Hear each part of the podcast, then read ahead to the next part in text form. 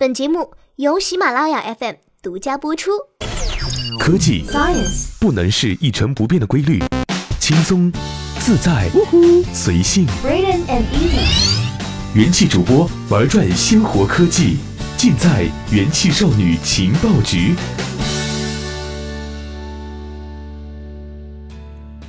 大家好，这里是用智商捍卫节操，用情商坚守美貌的元气少女情报局，我是小七。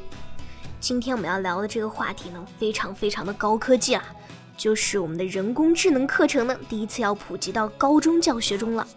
一本名为《人工智能基础》的教科书于四月底发布，由商汤科技、华东师范大学慕课中心以及上海交大附中、华师大附中等六个学校的老师合作完成。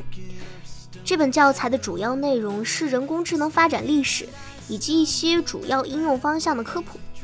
这些应用方向呢，包括面部识别、公共安全系统、自动驾驶等。课程的目录把这些内容改成了更简单易懂、适合高中生阅读的名称，如认图实物、茶艺变花、创作图画等。该课程为选修课，首批试点学校呢是有四十所，覆盖了全国大部分地区。包括上海啦、北京、江苏、辽宁、昆明、江西、山西、山东、新疆等。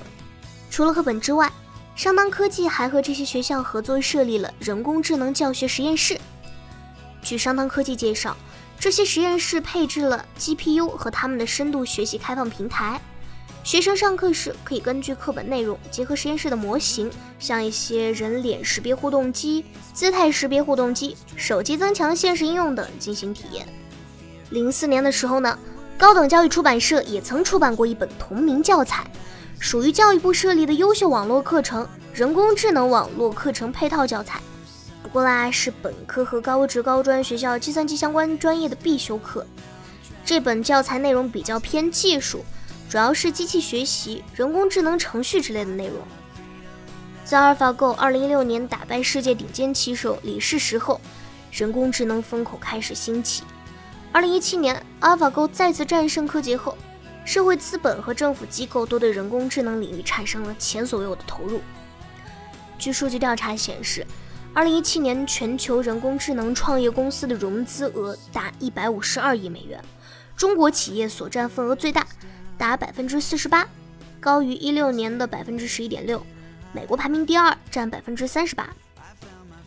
二零一七年七月，人工智能首次上升到国家战略层面，国务院发布了新一代人工智能发展规划。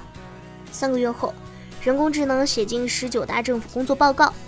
之后呢，政府开始了密集出台了一系列的人工智能相关政策。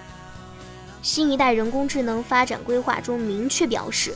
中小学应该设置人工智能相关课程，推广编程教育，并要尽快在试点的高校设立人工智能学院，增设人工智能相关学科方向硕士、博士招生名额。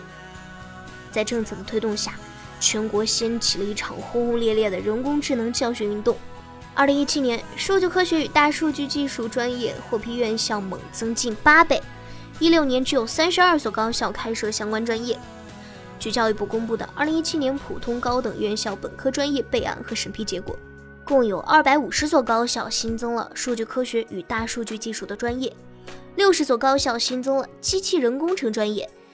在新增审批本科专业中，也有十八所高校新增了网络空间安全专业，十六所高校新增了信息安全专业。今年一月，教育部公布的普通高中课程方案和语文学科课程标准中，正式将人工智能。物联网、大数据处理划入新课标，并把数据计算、信息系统与社会两个模块设立为必修课程。该标准将于今年秋季学期开始执行。这些与人工智能相关的课程呢，是属于信息技术、通用技术和数学学科。